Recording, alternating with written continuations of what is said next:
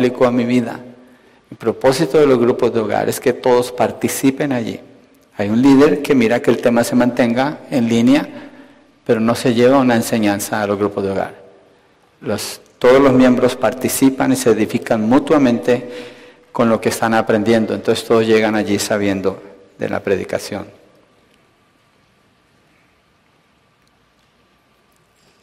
Ok, Romanos 4, versos 6 al 12. Dice así el texto. Como también David habla de la bendición que viene sobre el hombre a quien Dios atribuye justicia aparte de las obras. Bienaventurados aquellos cuyas iniquidades han sido perdonadas y cuyos pecados han sido cubiertos. Bienaventurado el hombre cuyo pecado el Señor no tomará en cuenta. ¿Es pues esta bendición solo para los circuncisos o también para los, para los circuncisos? Perdón, es lo nuevo. ¿Es pues esta bendición solo para los circuncisos o también para los incircuncisos? Porque decimos, a Abraham le fue, la fe le fue contada por justicia. Entonces, ¿cómo le fue contada? ¿Siendo circunciso o incircunciso? no siendo circunciso, sino siendo incircunciso. Abraham recibió la señal de la circuncisión como sello de la justicia de la fe que tenía mientras aún era incircunciso, para que fuera padre de todos los que creen sin ser circuncidados, a fin de que la justicia también se les tome en cuenta a ellos. También Abraham es padre de la circuncisión para aquellos que no solamente son de la circuncisión, sino que también siguen en los pasos de la fe que tenía nuestro padre Abraham cuando era incircunciso. Señor, queremos pedirte que nos ayudes a comprender el texto, que me permitas estar bajo la autoridad de tu palabra y presentarla con claridad para que seamos edificados. Y en los grupos de hogar suplico que nos ayudes a encontrar la manera ¿Cómo aplicamos? ¿Qué hacemos con estas verdades, Señor, cuando nos edificamos mutuamente? Dirígenos aquí ahora, Señor. Te lo pedimos en el nombre de Jesucristo. Amén y amén.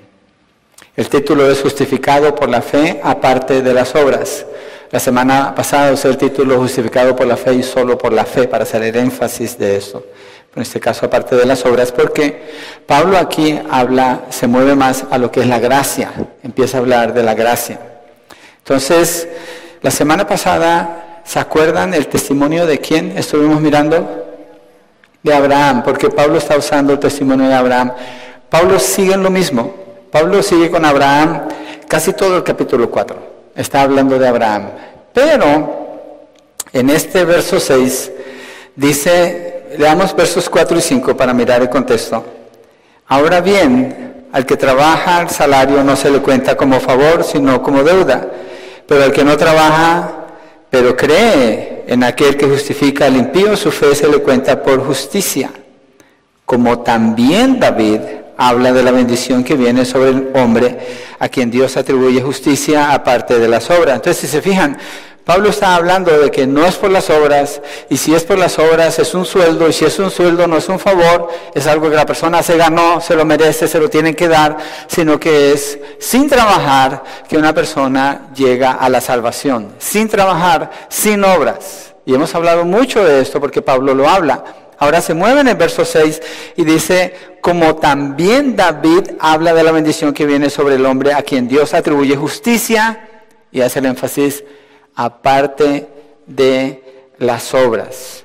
Entonces, la justificación de Abraham, como Pablo la presenta, es sin obras y lo encontramos, no vamos a ir allá, pero la semana pasada lo vimos en Génesis 15, 6. Leímos capítulo 12, 13, 14 y cuando llegamos al 15 encontramos que Dios le contó a Abraham por justicia que Abraham le creyó a él. Y no es como que hay un intercambio donde Abraham dice, bueno, yo te doy mi fe, tú dame la salvación. No, porque esa fe es salvífica, aún Dios la da. Pero Abraham creyó y le fue contado por justicia. ¿Sí? Entonces, aquí Pablo se mueve al testimonio del rey David. Este testimonio que él está presentando aquí, el rey David, cuando dice versos 7 y 8, bienaventurados aquellos cuyas iniquidades han sido perdonadas y cuyos pecados han sido cubiertos, bienaventurado el hombre cuyo pecado el Señor no tomará en cuenta. Eh, David está hablando del Salmo 32, versos 1 y 2. Es un salmo penitente. Entonces, acuérdense, ¿hay alguien más grande que Abraham para el pueblo de Israel? No, él es el, héroe de héroes, Él es el ejemplo de todos. Ellos dicen nuestro padre Abraham. Otro personaje muy grande es Moisés, somos discípulos de Moisés. Pero David también es un personaje muy importante. David es el rey principal en Israel. Un hombre conforme al corazón de Jehová.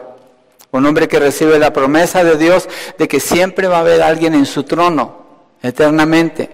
¿En base a qué? Habla Dios así con David. Y en base a que David está diciendo, bienaventurado aquellos cuyas iniquidades han sido perdonadas y cuyos pecados han sido cubiertos. Obviamente David no puede estar hablando de bienaventurados esos que Dios les perdona sus pecados, esos que Dios les perdona sus iniquidades. Yo creo que David está hablando de él. Y parece que el Salmo 32 es una referencia al tiempo cuando David cometió adulterio con Betsabé. Parece que se está refiriendo a eso. Y está hablando de la penitencia, el arrepentimiento de David y cómo David experimentó el perdón de Dios por su pecado de adulterio, de homicidio, de mentira. Y en la primera declaración del verso 6 hace una declaración positiva como también David habla de la bendición que viene sobre el hombre a quien Dios atribuye justicia aparte de las obras. Atribuye justicia. Esto es una declaración que Dios hace sobre la persona a la que le atribuye justicia. Pensemos en la ilustración que hemos usado antes. Está la corte, está el juez, usted es el acusado. ¿Usted qué está esperando que pase en la corte? ¿Qué es lo que le interesa? ¿Para qué va a la corte si usted es un acusado? Usted quiere oír el veredicto. ¿Cómo se va a dar el veredicto? El juez va a hacer una declaración. Lo que el juez dice va a determinar, puede que el resto de su vida, bueno, o puede que sea unos años, o que puede que sea su bolsillo, lo que sea. Pero el juez dice, eres inocente, le atribuye justicia. ¿Pero basado en qué? Si hay una deuda, usted cometió una falta, hay una deuda. Y vamos a mirar en la vida de David cómo se da esto y por qué David está penitente a ese punto. Pero en el verso 6 está hablando de algo positivo. En los versos 7 y 8 cambia. En el verso 7 es positivo todavía, dice, bienaventurados aquellos cuyas iniquidades han sido perdonadas y cuyos pecados han sido cubiertos. En el verso 8 una negativa, bienaventurado el hombre cuyo pecado el Señor no tomará en cuenta. Y las palabras que está usando el texto, iniquidades se refiere a desenfrenos, pecados se refiere a fracasos. Iniquidades, desenfrenos es cuando una persona abiertamente, descaradamente peca y lo celebra y no le importa. Esa es una, es una iniquidad. Pecado es un fracaso porque la palabra pecado viene del, griego amartía. Amartía quiere decir fallarle al blanco, es decir, la persona fracasó en hacer lo que tenía que hacer, que es la historia de todos nosotros. ¿Cuántos de ustedes esta semana fallaron al blanco? ¿A cuál blanco? La ley. ¿Cuál ley? La que Dios nos da en la palabra. De vivir como. Sean perfectos como su Padre que está en los cielos es perfecto. ¿Qué tipo de santidad? Sean santos como yo soy santo, dice el Señor, en toda su manera de vivir. ¿Se buscaba la intención de ofender a Dios? No, pero no se le dio al blanco todas las veces, hubo veces que no. Entonces, si se fijan, hay un pecado súper intencional y hay otro pecado que, aunque trate igual, se va a dar cuenta de eso, que se encuentra con el pecado. Entonces, David, al hacer esta declaración, David está envolviendo a todas las personas. Está envolviendo a todas las personas cuando dice eso. Entonces, vamos a mirar qué pasó con David. Algunos de ustedes conocen la historia, pero yo creo que debemos ir ahí así como hicimos con Abraham. Vamos a 2 de Samuel 11, versos 12, perdón, 2 de Samuel 11, todo el capítulo, capítulo 12 hasta el verso 15. Yo sé que a ustedes les gusta leer mucho la Biblia, entonces no hay problema con que leamos partes extensas y lo permite el texto porque es una narrativa, es algo histórico que nos está presentando el escritor de Samuel. Entonces, segunda de Samuel 11, miren lo que sucedió. Y vamos a ir siguiendo parte por parte haciendo pausas para entender qué pasó con David. Y por qué David hace esa declaración en el Salmo y por qué Pablo está usando esa declaración de David para afirmar que la salvación no es por obras, es por gracia. Segunda de Samuel 11 de la Nueva Biblia de las Américas dice, aconteció que en la primavera, en el tiempo cuando los reyes salen a la batalla, David envió a Joab y con él a sus siervos y a todo Israel y destruyeron a los amonitas y sitiaron a Rabá, pero David permaneció en Jerusalén. ¿Qué tenía que hacer él como rey? Ir con el ejército a la batalla. No dice el texto por qué David se quedó. Pero obviamente es un punto bajo en la vida de David, donde David se relajó y David no está como el guerrero que él es aquí. Envió a Joab, envió a los soldados y él no está en la batalla. Verso 2. Al atardecer, David se levantó de su lecho y yo pensaba, bueno, al atardecer se levantó de su lecho. ¿Qué está haciendo en su cama al atardecer? Parece que andaba haciendo pereza, seguramente estaba jugando con su teléfono o su tableta, yo no sé. El texto no dice qué estaba haciendo, pero obviamente David no está siendo productivo, David no está haciendo lo que el rey tiene que hacer, está descuidado. dice, y se paseaba por el terrado de la casa del rey. Y desde el terrado vio a una mujer que se estaba bañando. ¿Qué debió hacer allí? Voltear la cara meterse al palacio y ocuparse en lo que tenía que hacer. Pero ¿qué dice el texto? Vio una mujer que se estaba bañando y la mujer era de aspecto muy hermoso. Mandamiento número 10. No desearás a la mujer de tu prójimo. David siente un deseo por una mujer que no es su mujer. No importa cómo se vea. Si no es su mujer, no es su mujer. Está violando mandamiento número 10. Verso 3. David mandó a preguntar acerca de aquella mujer.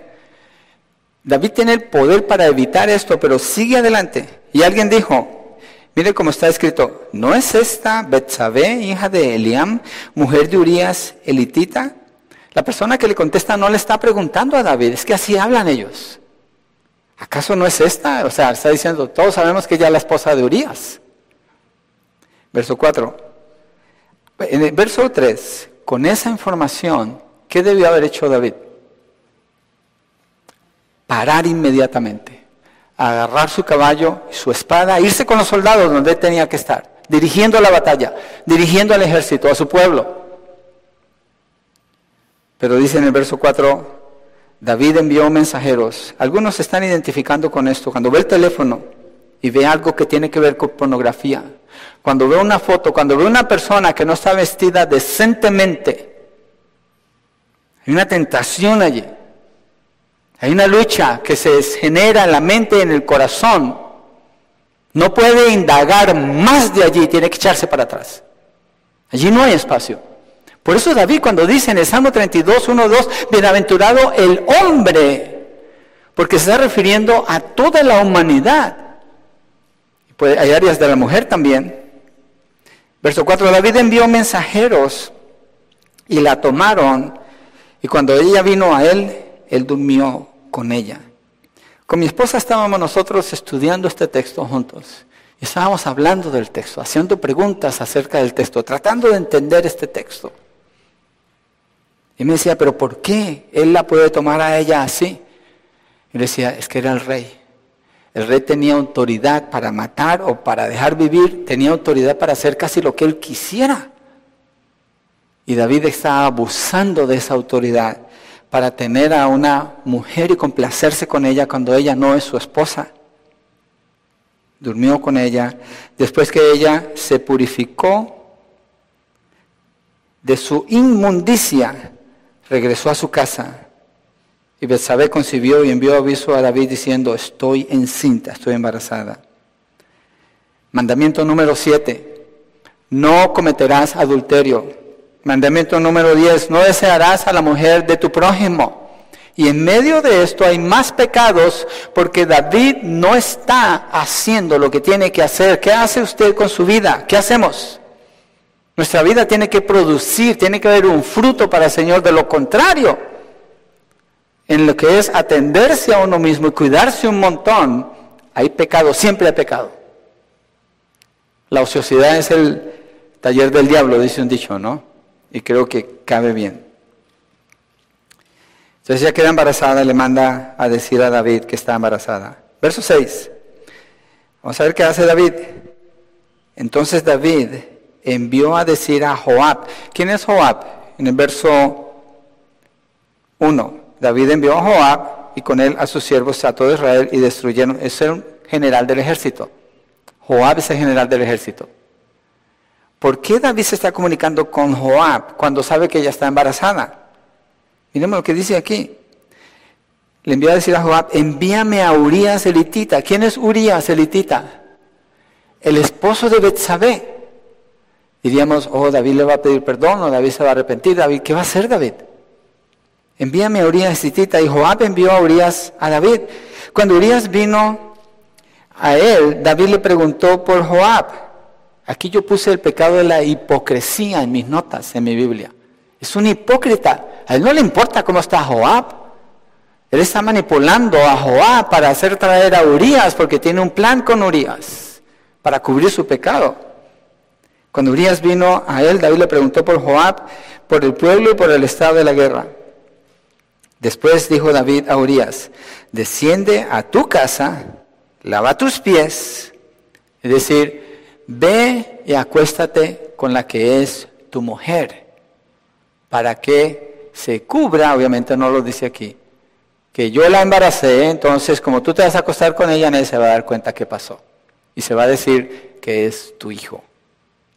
Mentira sobre mentira sobre mentira, abuso de poder, y dice ahí mismo salió Urias de la casa del rey, tras él fue enviado un obsequio del rey. ¿Cuál mandamiento quebró David aquí? El 9. No dirás falso testimonio. No seas mentiroso. No dirás falso testimonio. Verso 9. Pero Urias durmió a la entrada de la casa del rey con todos los siervos de su señor y no bajó a su casa. Ups, no es lo que el rey quería que sucediera. Parece que este hombre, yo no sé si usted conoce algo de la vida de los soldados, soldados que son fieles, no se hallan. Ellos una vez que van a la batalla y pelean juntos, no se hallan en sus casas. Están incómodos. Porque sus mejores amigos están en el campo de batalla. Y dicen, ¿cómo voy a estar aquí si mis amigos están peleando allá cuando hay guerras? Y muchos quieren volver a la guerra hace muchos tours. Este hombre, Urias, es un guerrero de corazón, hay una batalla.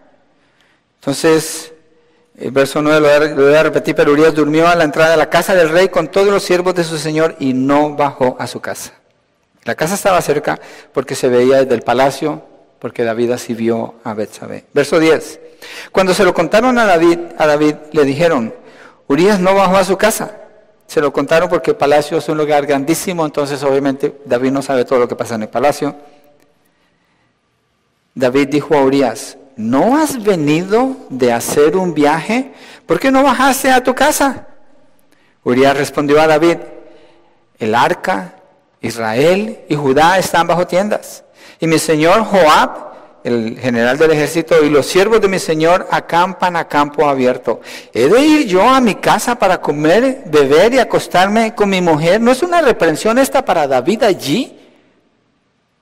Cuando David debería estar en la batalla con los soldados y está en su palacio, tomando baño de sol, jugando con su patito de plástico, en su tina? ¿He de ir yo a mi casa para comer, beber y acostarme con mi mujer por su vida y la vida de su alma que no haré tal cosa? Urias es un hombre de honor, es un guerrero que está sirviendo al rey y a su nación fielmente y quiere estar con sus compañeros donde le pertenece estar porque es tiempo de guerra, no es tiempo de estar en la casa, es tiempo de batalla. Verso 13. No, perdón, me salté uno, ¿cierto? El 12, sigamos con el 12. Entonces David dijo a Urias, quédate aquí hoy también y mañana te dejaré ir. Ser un soldado valioso. Mañana te dejaré ir. Y se quedó Urias en Jerusalén aquel día y el siguiente. Y David lo convidó a comer y a beber con él más hipocresía y lo embriagó al anochecer, Urias salió a acostarse en su cama con los siervos de su señor, pero no descendió a su casa. Este hombre, aunque está borracho, piensa en sus amigos. Es un hombre de honor. Es un hombre de honor. Es algo que lo tiene, pero eh, súper plantado dentro de su corazón.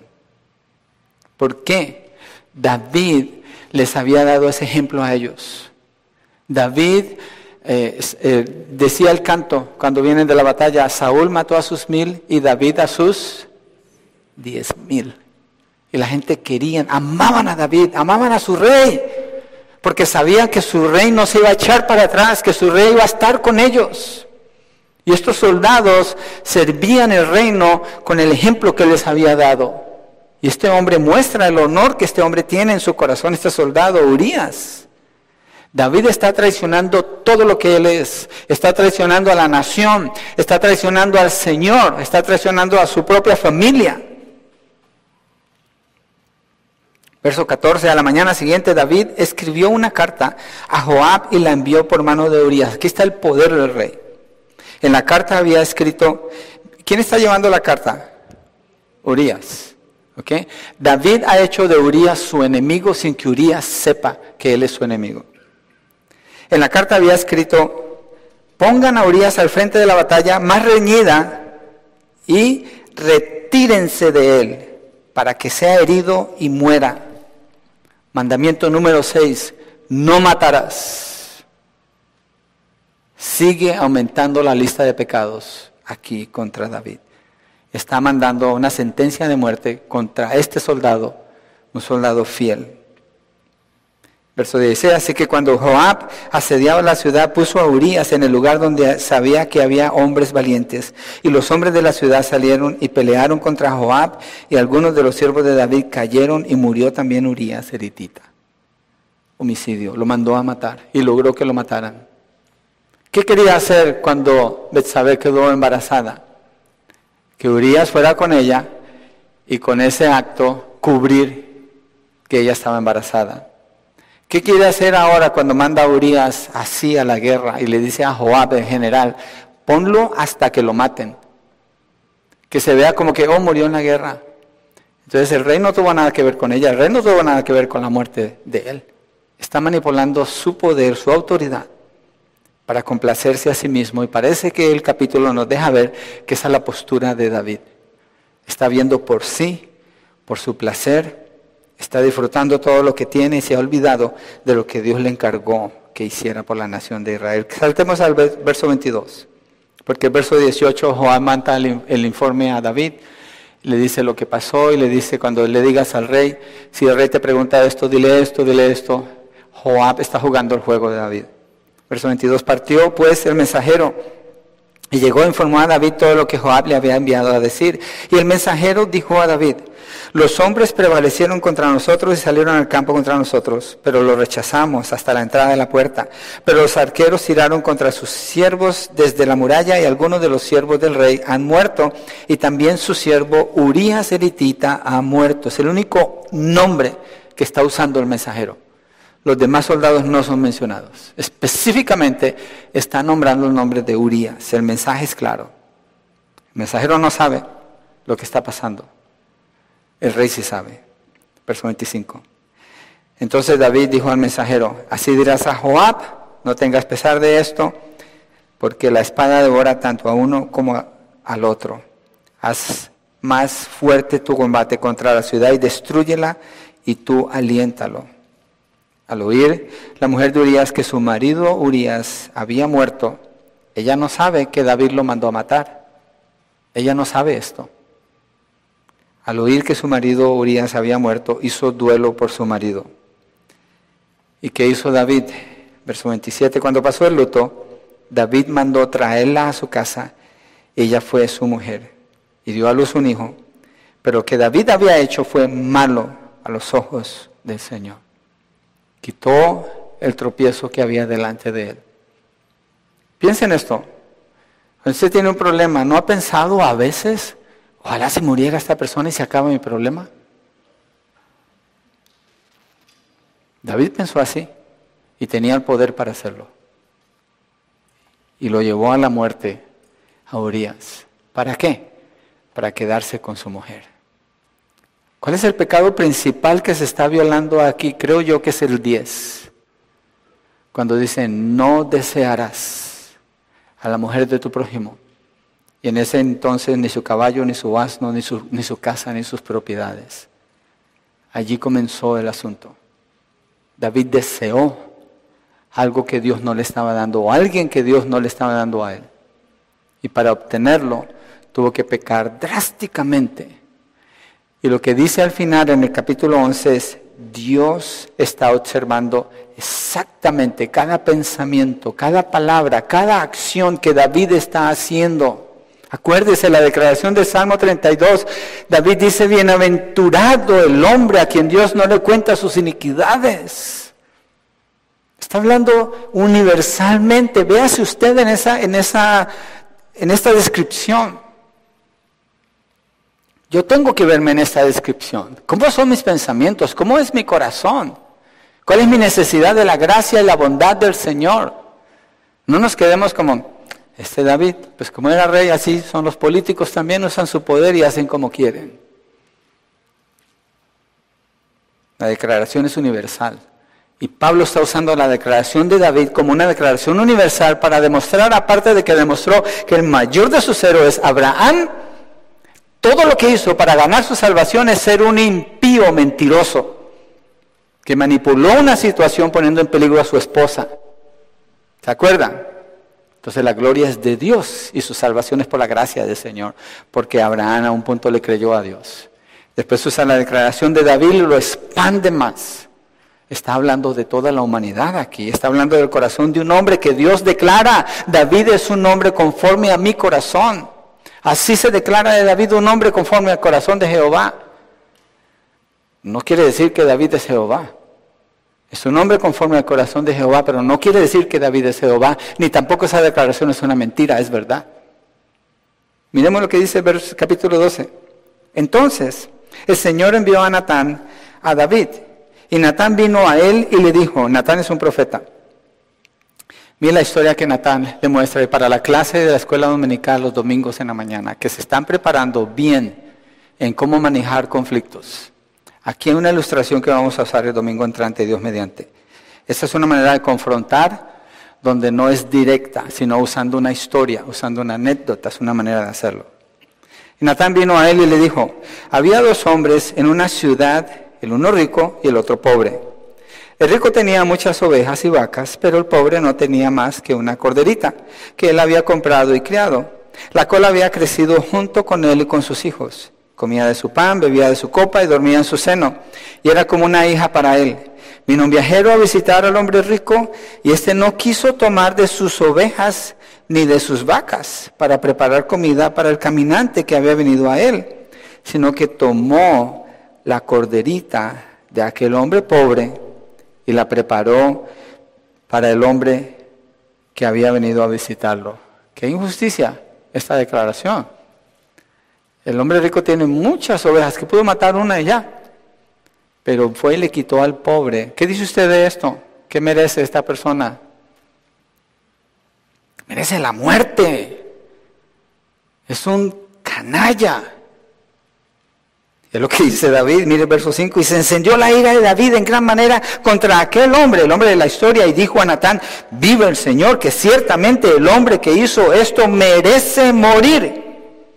Está dando una condena inmediatamente porque nota que hay algo injusto allí. Y debe pagar cuatro veces por la cordera porque hizo esto y no tuvo compasión. Y le dice Natán en el verso 7, entonces Natán dijo a David, Tú eres aquel hombre. Tú eres el hombre de la historia. Eres tú. Entonces, ¿qué merece David de acuerdo a la declaración de David? La muerte. Y pagar cuatro veces más. Se ha visto, a veces hay gente que llega a la corte, hay evidencia atroz, horrible por las cosas que hacen, y les dan cuatro sentencias de vida. ¿Cuándo la van a pagar? Se va a morir y va a quedar debiendo tres sentencias. Eso es lo que David está diciendo aquí. Ese hombre merece morir y pagar cuatro veces más. Está actuando como juez y le está dando cinco sentencias de vida. Eso es lo que está haciendo David aquí. Y Natán le dice, ese hombre eres tú. Entonces David merece eso. David merece la muerte por su pecado.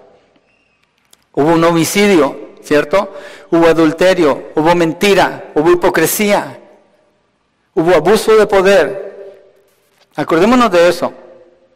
David merece la muerte. ¿Cómo va a solucionar Dios este asunto con David cuando hubo un homicidio? Dice, entonces Natán dijo a David, verso 7, tú eres aquel hombre, así dice el Señor Dios de Israel, yo te ungí rey sobre Israel. Mire como dice yo, es Dios hablando. Y te libré de la mano de Saúl. Yo también entregué a tu cuidado la casa de tu Señor y las mujeres de tu Señor y te di la casa de Israel y de Judá. Y si eso hubiera sido poco, está hablando que lo estableció como rey, te hubiera añadido muchas cosas, muchas cosas como estas. Verso 9. ¿Por qué has despreciado la palabra del Señor, haciendo lo malo ante sus ojos? David hizo todo esto delante de Dios. Cuando usted peca, cuando nosotros pecamos, lo hacemos delante de Dios. Él está observando cada acción. Has matado a espada a Urias, elitita. Eres un homicida. Has tomado a su mujer para que sea tu mujer. Eres un adúltero. Y a él lo has matado con la espada de los amonitas. Dios lo está acusando de homicidio y adulterio. Dios, Dios, ¿qué evidencia necesita Dios cuando ve, Dios ve todas las cosas? Ahora pues, verso 10, la espada nunca se apartará de tu casa, dando la lista de las consecuencias que vienen por causa de su pecado. La espada nunca se apartará de tu casa porque me has despreciado y has tomado a la mujer de Urias elitita para que sea tu mujer. ¿A quién ofendió a David principalmente? A Dios. Fue a Dios al que le estuvo ofendiendo todo este tiempo con lo que estaba haciendo. Verso 11, así dice el Señor. Por eso de tu misma casa levantaré el mal contra ti y aún tomaré tus mujeres delante de tus ojos y las daré a tu compañero y éste se acostará con tus mujeres. Pecado sexual en abundancia como consecuencia de su pecado sexual a plena luz del día. En verdad, tú lo hiciste en secreto pero yo haré esto delante de todo Israel y a plena luz del sol. Te expondré como lo que eres, hipócrita. Verso 13. Entonces, David dijo a Natán, aquí está la confesión de David. Por eso Dios dice que David es un hombre conforme a su corazón. Por esto, mira lo que dice. Natán dijo a David, el Señor, oh perdón, 13. Entonces David dijo a Natán, he pecado contra el Señor. ¿Por qué es importante esta declaración? ¿Por qué esto indica que David es un hombre conforme al corazón de Jehová? Porque ante la reprensión del Señor, David se postró al Señor. Hay otro texto que no lo vamos a ver, pero en primera de Samuel, capítulo 15, dice que el rey David recibió la orden de Dios de destruir a los amonitas, a todos, que no dejaran nada que Dios había prometido que los iba a destruir por la manera como trataron a Israel. El rey Saúl va a esa guerra. ¿Y qué hace? Se quedan con lo mejor de los amonitas, lo cual es pecado, Dios le dijo que no, y deja con vida al rey, lo cual es pecado porque Dios le dijo que nadie podía quedar con vida. Viene Samuel, reprende a Saúl por lo que ha hecho. ¿Qué dice Saúl? El pueblo quiso traerse lo mejor, fueron ellos. Ese es un líder irresponsable. El pueblo. No, yo, no, fueron ellos, ellos querían y pues yo los dejé. Y este rey, ¿por qué lo dejaste con vida? Y el rey está celebrando. Saúl saca la espada y lo corta en pedazos y dice, aquí está, esto es lo que Dios quería que hicieras. Has fallado. Dios te está quitando tu reino. Lo reprende de parte del Señor. ¿Y qué hace Saúl, el rey Saúl, el primer rey? Le dice a Samuel, ven conmigo, le rompe un pedazo de su manto, ven conmigo para que adoremos a tu Dios. ¿Qué le importaba a Saúl? Verse bien como líder, quedar bien como líder, pero no hay arrepentimiento. No, era un hombre conforme al corazón de Jehová. Y Dios le quitó el reino a Saúl. David cuando es confrontado reconoce su pecado. Esto no lo hace inocente porque Dios le deja todas las consecuencias. Entonces David dijo a Natán, he pecado contra el Señor. Y Natán dijo a David, el Señor ha quitado tu pecado, no morirás. A mí me impresiona leer estas palabras en el verso 13. Después de todo lo que David está haciendo, después de la deshonra que ha traído a la nación, a Dios, la maldad que este hombre ha hecho, dice, y el Señor ha quitado tu pecado, no morirás. ¿En base a qué? A la confesión que hizo David a Natán. Verso 14. Sin embargo, por cuanto con este hecho has dado ocasión de blasfemar a los enemigos del Señor, ciertamente morirá el niño que te ha nacido. Y Natán regresó a su casa. ¿Cuál niño? El hijo de la relación de adulterio.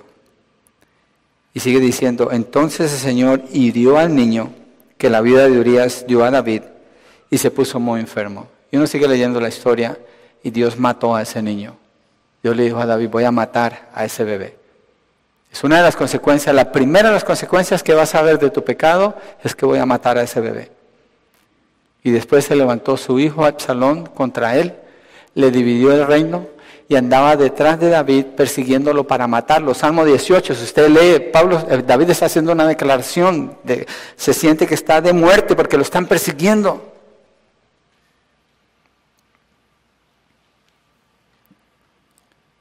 Pero verso 13 dice que el Señor había quitado su pecado. Pensemos en esto. David en el Salmo 32, 1, 2 está diciendo, bienaventurado el quien, a quien Dios no le cuenta su pecado. ¿Qué hizo David para que Dios perdonara su pecado? Él reconoció su pecado, pero eso es suficiente. Pensemos en esto, estamos en la corte. Hay un homicida, mató a toda su familia, usted es el único sobreviviente. Está delante del juez. Y el asesino le dice, sí, lo reconozco, yo hice mal. Y el juez le dice, ok, no tienes condena, puedes irte. ¿Qué va a decir usted? Si él mató a su papá, a su mamá, a sus hermanos, ¿qué va a decir usted de ese juez? Es un juez injusto. Esto no es justicia. ¿Cómo es posible que va a dejar ir a este criminal? Entonces, ¿cómo es posible esto? David conocía de las promesas del Señor que le había dado Israel, del Salvador. David tenía su esperanza puesta en esa, en ello. Y confió en Dios que Dios lo podía perdonar. Pero es que el perdón no es un perdón gratuito. La gracia no es una gracia barata. Entonces, ¿qué pasa con ese criminal? ¿Cómo le puede decir, estás perdonado si hay un homicidio? Hubo un homicidio. ¿Qué del muerto? ¿Qué está haciendo Dios aquí? ¿Cómo es esto? Jesucristo se paró allí y le dijo al juez, yo tomo su lugar, dame a mí su castigo. Miremoslo hasta allí cómo sería. Ok, tú recibes el castigo y muere. Pero ¿qué del homicidio? Hubo un muerto. Recibió el castigo, pero ¿qué de su homicidio? ¿Dónde está la justicia? ¿Cómo Dios puede justificar a un pecador así tan fácil? ¿Qué de la injusticia que se hizo? ¿Aquel recibió el castigo? Ok, sí, pero ¿qué? Quedó el muerto todavía, no está, no está resuelto el problema. Jesucristo dijo, yo voy a vivir la vida que David tenía que vivir delante de ti y te voy a obedecer en todo. Y vivió, nació, se hizo hombre, vivió, obedeció a Dios desde pequeño, jovencito, adulto, vivió obedeciendo al Señor en todo, está cumpliendo toda la ley que David quebró, todo lo que él quebró. Nunca cometió homicidio, nunca dijo una mentira, nunca manipuló su autoridad ni su poder. No deseó a la mujer de su prójimo. Vivió perfectamente. Tomó el lugar de David, viviendo la vida de él, que él tenía que vivir delante de Dios de manera perfecta. Y se presenta delante de Dios y dice, yo he vivido todo lo que él no podía vivir. Y ahora yo tomo la condena que él merece tener voy a dar mi vida por la persona que murió. En eso Dios dice a David, tu pecado te es perdonado. Solo así es posible el perdón de Dios. El perdón de Dios, la gracia de Dios, no es una gracia barata. Tuvo un precio muy alto. Pero hay perdón. Es suficiente la obra que Jesucristo hizo para perdonar todos los pecados y declararle a usted Usted es David. Usted es el David de la historia. Usted ha dicho, ese David es un injusto, merece la muerte. Es usted el personaje de la historia. Usted y yo. Es toda la humanidad. Esa es la declaración del Salmo 32. Leámoslo, vamos al Salmo 32. Lo leí la semana pasada, hoy leí el 33, cuando abrimos el servicio. Dice, cuán bienaventurado es aquel cuya transgresión es perdonada cuyo pecado es cubierto. ¿Qué es lo que está diciendo David? Cuán bienaventurado, cuán feliz. Es decir, no hizo nada, recibió el perdón de su maldad. Verso 2, cuán bienaventurado es el hombre a quien el Señor no culpa de iniquidad, en cuyo espíritu no hay engaño. Dios le dijo a David, eres inocente a partir de este momento. No hay acusación contra ti. No es como que Dios le dijo, tu pecado ha sido cubierto, pero las consecuencias las desató David, esas se quedan allí. Pero Dios no está acusando a David. A partir de ese, mundo, de ese momento, Dios no acusa más a David. Cuando usted cree en la obra que Cristo hizo en la cruz y Dios le justifica a usted esa declaración, le declara inocente. Inocente. ¿Y de las mentiras que dijo? ¿Qué del daño que hizo si usted una vez adulteró? O si usted robó? ¿O usted mintió? ¿Qué de todo ese daño que quedó hecho? ¿Cómo se va a cubrir eso? Porque Cristo tomó todos esos pecados siendo inocente. Y Dios ejecutó justicia en Cristo Jesús derramó su ira sobre él y se cobró todos esos pecados. Lo que demandaba el precio de cada uno de esos pecados era la muerte y Cristo murió siendo inocente. El único sacrificio que Dios acepta es Cristo Jesús. Entonces cuando usted cree en eso, como David lo hizo, como Abraham lo hizo, Dios le dice, te declaro inocente, no hay acusación contra usted. Usted no tiene por qué estar luchando con su pasado si usted está en Cristo. Usted es libre. No hay acusación contra usted. Y si alguien le acusa, viene del diablo. A menos que usted está causando un pecado abiertamente y merezca que le acusen. La gracia de Dios es una gracia inmerecida. David no merece el perdón de Dios. Ese criminal que en la cárcel se arrepiente y dejó cinco o diez muertos, no merece el perdón de Dios. Va a morir en la prisión, debe morir en la prisión, porque el que mata a otra persona niega su vida, inmediatamente debe morir. La justicia de Dios así lo demanda. Yo sé que el mundo piensa diferente, pero así le demanda la justicia de Dios. Pero delante de Dios esa persona eh, queda sin culpa, completamente sin culpa. Y cuando va a la eternidad, tiene todas las bendiciones, toda la presencia de Dios mismo, como uno que hizo la obra de Cristo, porque la obra de Cristo se le puso sobre él cuando se le declara eres justo, se le puso sobre él toda esa obra. Y su maldad se le puso a Cristo Jesús. Es el perdón de Dios, esa es la gracia del Señor. un regalo inmerecido de su parte, completamente inmerecido. La justicia de la obra de Cristo es perfecta y está toda, absolutamente toda a su favor si usted pone su confianza en Él, si usted cree en Él. Así es, así es la gracia de Dios. David, homicida, menturoso, abusador de su poder, adúltero, blasfemó en nombre del Señor, por culpa de él blasfemaron en nombre del Señor, pero aún así Dios lo perdonó y lo justificó, sin que David haya hecho nada para merecerlo. Hacer una confesión de arrepentimiento no le garantiza nada a usted. Yo lo que está viendo es el corazón. Es la confianza en la justicia de Dios para que le perdone a usted, porque hay una obra que ya se hizo. De lo contrario, no hay acceso. David era merecedor de la muerte, porque la ley eso exige. Si Dios perdona a David sin ajusticiar su pecado, entonces sería un Dios injusto, pero Dios ajustició el pecado de David.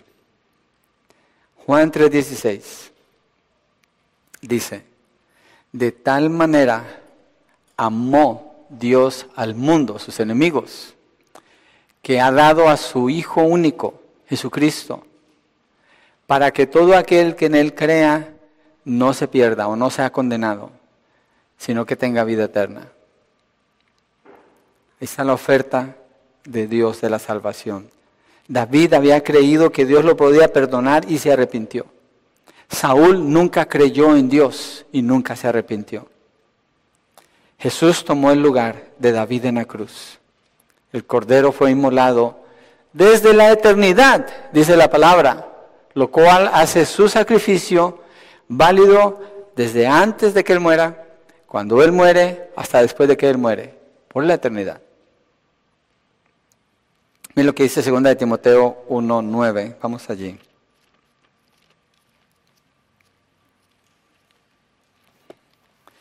Segunda de Timoteo 1.9. Él, refiriéndose a Dios, nos ha salvado, esa obra la hizo Él.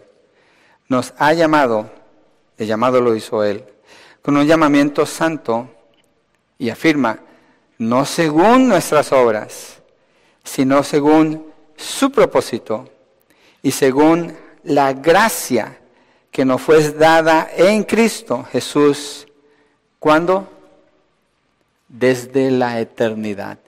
Esto hizo posible que David tuviera el perdón de Dios cuando David cometió homicidio, cometió adulterio, cuando mintió, cuando abusó del poder. Cuando usted ora por sus familiares, usted le pide al Señor, ten misericordia de so and so, que no caiga en tus manos para ser ajusticiado por sus pecados, porque te está provocando con su vida de pecado. Ten misericordia. Permite que por tu gracia Él reciba la fe que necesita para creer en tu Hijo Jesucristo y tú seas su Salvador, pero no su juez. Porque Dios es juez y Dios es el que determina quién es, quién es justificado y quién es ajusticiado. Y eso depende de creer en la obra de Cristo Jesús. ¿Quién me ayuda con el tiempo? ¿Cuánto llevamos? Ah, nos falta como unas dos horas. Vamos a entrar al punto 2. 48, ok. Me faltan 48 minutos. ya me gasté 48, gracias Juan Carlos. El segundo punto es Abraham, padre de los incircuncisos, versos 9 al 11. Y dirá, ¿por qué estamos cambiando de David a Abraham? Porque el tema es Abraham, no David. Porque Abraham es el principal, pero Pablo usa a David y su declaración para mostrar, mira, el principal, pero mira este, todos, está abarcando a todos. Y entonces hace la pregunta en el verso 9, ¿es pues esta bendición solo para los circuncisos? ¿Qué dirían los judíos cuando oyen esa pregunta? Claro que sí, claro que sí. Haríamos la pregunta después, entonces, la bondad de Dios para los que están en la iglesia del Valle Central, los de iglesia del Valle dirían, sí, claro que sí, es para nosotros. Pero Pablo continúa haciendo la pregunta, ¿esta bendición solo para los incircuncisos o también para los incircuncisos? Porque decimos, a Abraham la fe le fue contada por justicia, entonces, ¿cómo le fue contada? ¿Cómo es que a Abraham le fue contada la fe por justicia? siendo circunciso o incircunciso. No siendo circunciso, sino siendo incircunciso. Esto de circuncisión e incircuncisión a los bebés les cortan el prepucio a los ocho días de nacido. Eso es lo que Dios estableció. Yo sé de alguien que le hicieron esa cirugía a los ocho días y el doctor cuando salió de hacer esa cirugía dijo, wow, casi no sangró. Es que a los ocho días es el día perfecto para hacerlo, Dios así lo determinó. Pero esa circuncisión, verso 11, Abraham recibió la señal de la circuncisión como sello de la justicia de la fe que tenía mientras aún era incircunciso. Abraham no tenía esa señal en su cuerpo y recibió el mandato de Dios de hacerlo como sello de qué? De algo que ya Abraham había experimentado. ¿Qué era? La salvación. ¿Cómo? Porque creyó en Dios y le fue contado por justicia. Es lo que Pablo viene hablando en todo el capítulo. Usemos una ilustración que nos puede ayudar a entender. Hay una religión que enseña que a los niños de chiquitos los tienen que bautizar en agua. Y esa religión enseña que si los bautizan en agua, entonces es limpiado del pecado original. ¿Cuál pecado original? La herencia que viene de Adán. Entonces con ese acto ya no tiene pecado, ya puede entrar al reino de los cielos. Entonces está la garantía, ok, ya fue bautizado cuando niño, entonces va a entrar al reino de los cielos. Hay una religión que todos conocemos que hace eso, pero hay otra cristiana, que son las iglesias reformadas, no todas, pero hay un sentir dentro de eso, que bautizan a sus niños, son cristianos. Y han reemplazado el símbolo de la circuncisión con el símbolo del bautismo y dicen, ya están bautizados, ellos entran en la promesa de Dios. Eventualmente van a ser salvos. ¿Dónde está puesta la confianza allí? ¿En la obra de Cristo o en la obra del bautismo? Extendamos un poquito más. Una persona como adulta dice, ¿por qué eres salvo? Oh, yo me bauticé. De veras. De veras. ¿Que no es una obra el bautismo? Es una obra. ¿De qué? De obediencia. ¿Cuándo? Cuando ya fue salvo, entonces se bautiza, pero no se bautiza para ser salvo, y su bautismo no confirma su salvación tampoco. Su bautismo es una declaración, está mostrando lo que ya es. Por eso se bautiza.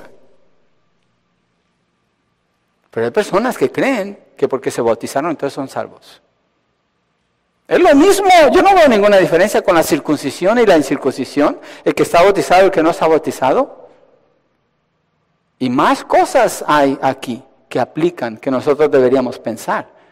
¿Cómo me afecta esto a mí, mi relación con Dios? ¿Cuál es mi confianza en cuanto a mi salvación? Vamos a ir allí, pero en Génesis 17 Abraham recibe la señal para que fuera padre de todos los que creen sin ser circuncidado. Los judíos decían, si no está circuncidado, se va al infierno. Y si está circuncidado, Moisés mismo va a estar en la puerta del infierno impidiendo que entre allí. Ninguno que está circuncidado va a ir jamás al infierno porque fue circuncidado. La señal de la circuncisión es la que dice que es judío, por tanto es parte del pueblo de Dios, es hijo de Abraham, tiene la salvación. Entonces Pablo está contrarrestando esto. Y nosotros tenemos que pensar, ese no es un problema para nosotros la circuncisión, pero sí otras cosas otros ritos, otras creencias, otras costumbres que pudiéramos traer, que estamos poniendo allí como si en eso pudiéramos tener confianza para la salvación. No hay confianza para la salvación en nada, solamente en Cristo. Él es el único mediador entre Dios y los hombres. Entonces Dios le dio la señal para que fuera el Padre de todos los que creen sin ser circuncidados, a fin de que la justicia también se les tome en cuenta a ellos. ¿A quiénes? a los que no tienen la marca de la circuncisión y también a los que tienen la marca de la circuncisión. Y da mara, no importa, para Dios no importa. Para Dios no hay distinción, Él no hace acepción de personas. Miremos en 1 Corintios 7, 19. lo que Pablo le está enseñando allí a los corintios.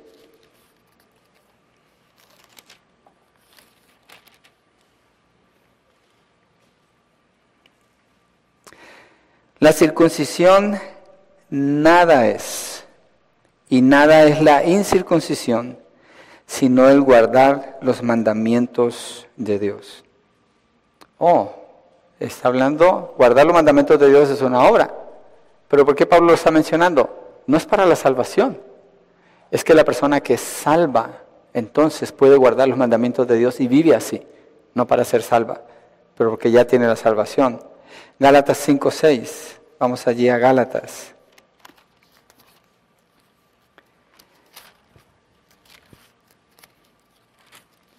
Por allá en la página 1200 o 1199, si tiene la Nueva Biblia de las Américas. Gálatas 5, 6 dice, porque en Cristo Jesús ni la circuncisión ni la incircuncisión significan nada, sino la fe que obra por amor. Eso era un problema serio. Y Pablo en varios libros tiene que lidiar con eso. Hay un comentarista que cree que el aguijón que está hablando Pablo en 2 de Corintios 8 es los judaizantes, porque él enseñaba la gracia, lo que hemos estado viendo, la gracia, la gracia. Y después venían estos hombres detrás de él, borrando lo que él decía, diciéndole, ustedes son cristianos ahora, pero no pueden ser salvos a menos que se circunciden, porque esa es la señal que indica que pueden ser salvos. Y eso era un problema constante. Lo encontramos en varios libros. Y la iglesia se encuentra con esos problemas. Escuchan la predicación y después van y empiezan a escuchar a un predicador y a otro predicador y encuentran otros conceptos. Y viene detrás los que están borrando lo que Dios está tratando de edificar. Hay que tener cuidado. Hay que tener mucho cuidado, iglesia. Y aferrarse en la gracia de Dios. Y crecer en lo que Dios nos está dando aquí, iglesia del Valle Central. Y si hay algo de afuera, equípese. Pero no deje de ser fiel con lo que Dios le está dando a usted aquí. Usted está aquí, Dios le llamó aquí, a crecer aquí, con esta predicación, con estos mensajes. Sea fiel aquí para que vea mucho fruto y lo que agarre de afuera le va a ayudar a crecer, pero no dependa de eso. A menos que usted considere que este es un falso maestro, entonces salga corriendo, por favor. Entonces, la gracia de Dios, la circuncisión no tiene nada que ver, el bautismo no tiene nada que ver. Es que yo voy todos los domingos a la iglesia, no tiene nada que ver. Es que yo leo la Biblia, no tiene nada que ver. Es que me sé 100 versos de memoria, no importa. No le puedes agregar nada a la obra de Cristo. Entonces Abraham es el padre de los incircuncisos. Y el punto 3, Abraham es el padre de los circuncisos. Verso 12, aquí entramos a los judíos. También Abraham es padre de la circuncisión para aquellos que no solamente son desde la circuncisión, sino que también siguen en los pasos de la fe que tenía nuestro padre Abraham cuando era incircunciso. Es decir, Pablo ya dijo allí en Romanos 2, no es judío el que lo es externamente, el que está circuncidado externamente, es el que ha sido circuncidado en su corazón, porque es una obra de Dios. Quiero terminar con un texto. Y tal vez nos alarguemos un poquitito más, I promise. Lo voy a leer para que ustedes miren y con esto cerramos. Cuando Pablo dice, es padre, de los circuncisos, y no solo los que tienen la circuncisión, sino que también siguen en los pasos de la fe que tenía nuestro padre Abraham cuando era circunciso. Es decir, viven una vida que refleja la fe que ellos tuvieron en el Salvador, que es Jesucristo. ¿Cierto? ¿Estamos de acuerdo? Eso es lo que él está diciendo aquí. Pero quiero ir a un texto con ustedes en Ezequiel 36, donde dice lo que Dios va a hacer con Israel. Lo hemos visto antes, pero miren, no se preocupen con Ezequiel 36. Yo empecé a meditar en Ezequiel 36, creo que fue en 1994, más o menos. Estamos en el 2021 y sigo meditando en ese texto. Y sigo necesitando ir a ese texto. Ezequiel 36, vamos al verso 22. Por tanto, dile a la casa de Israel, Dios le dice al profeta Ezequiel, así dice el Señor Dios. Mira la declaración que Dios está haciendo. no es por ustedes, casa de Israel, que voy a actuar, sino por mi santo nombre, que han profanado.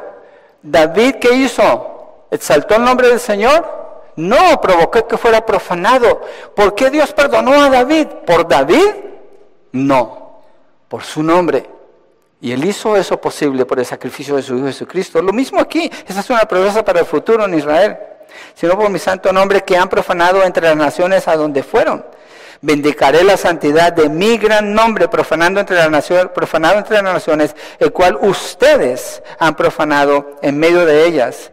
Entonces las naciones sabrán que yo soy el Señor, declara el Señor Dios, cuando demuestre mi santidad entre ustedes a la vista de ellas. Dios va a demostrar que Él es santo al santificar a Israel. Eso es lo que está diciendo. No es por ustedes. Ustedes no lo pueden hacer, es por mi nombre. No es porque ustedes sean mis favoritos, es por mi nombre. No es porque ustedes sean la gran nación, el gran pueblo. No, es por mi nombre. La semana pasada concluíamos cuál es la razón principal de la salvación de una persona. Le va a ir bien, ya no vas a tener problemas. Mira, tienes acceso a todas las promesas de Dios. No, eso es un beneficio. Pero el propósito es la gloria de Dios, Dios siendo santificado en la vida de esa persona, Dios manifestando su gloria al transformar a una persona para que sea como Cristo. Verso 24, porque los tomaré, Dios obrando de las naciones, los recogeré, Dios obrando de todas las tierras, los llevaré, Dios obrando a su propia tierra. Entonces los rociaré, Dios obrando con agua limpia y quedarán limpios de todas sus inmundicias y de todos sus ídolos los limpiaré. Jesucristo usa la misma analogía en Juan capítulo 3 cuando habla con Nicodemo. El que es nacido de la carne, de carne es, pero el que es nacido del agua, del agua es, o del espíritu, del espíritu es. Verso 26, además les daré, ¿quién lo está haciendo?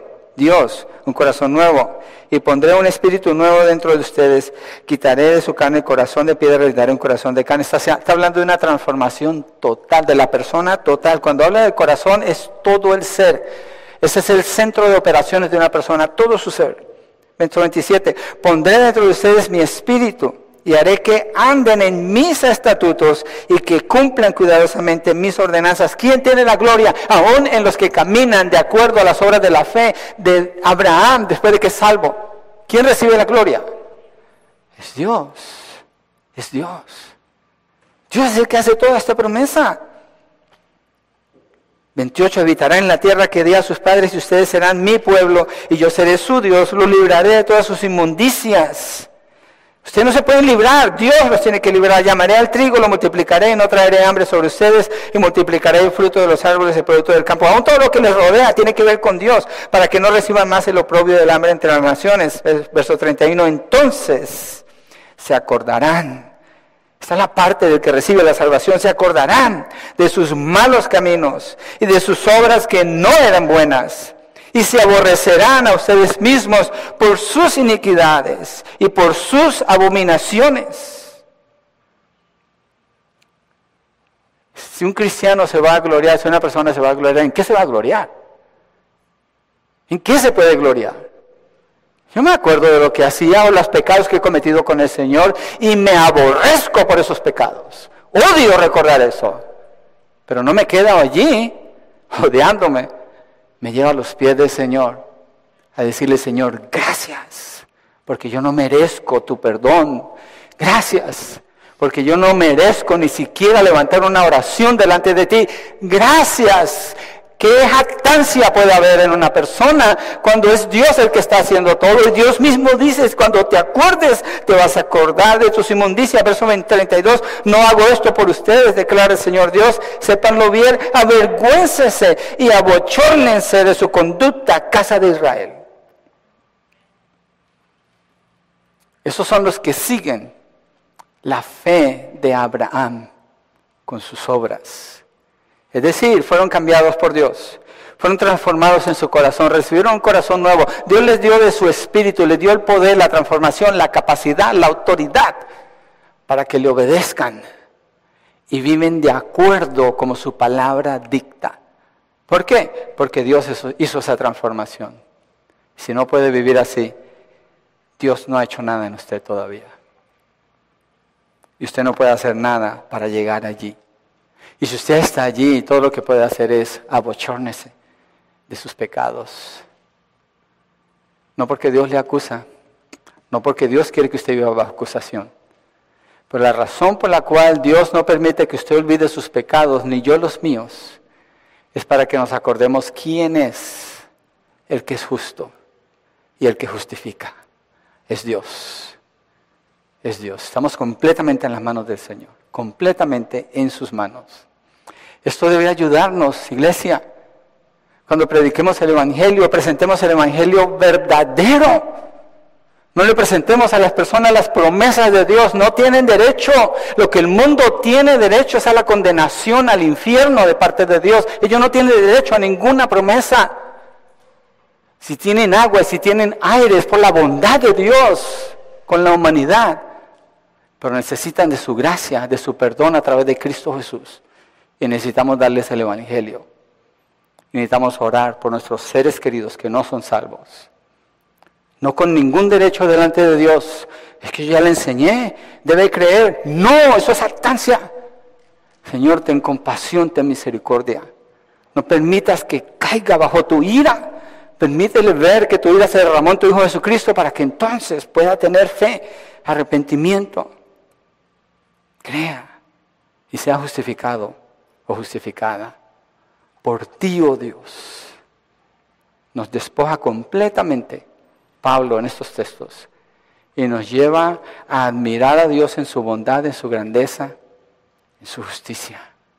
Él es el único justo y el único que justifica. Vamos a orar, ¿por qué no nos ponemos de pie y cerramos con una oración? Señor, qué maravilloso eres tú. Eres inmesurable, no podemos medir cómo eres tú, Señor, es imposible para nuestra mente.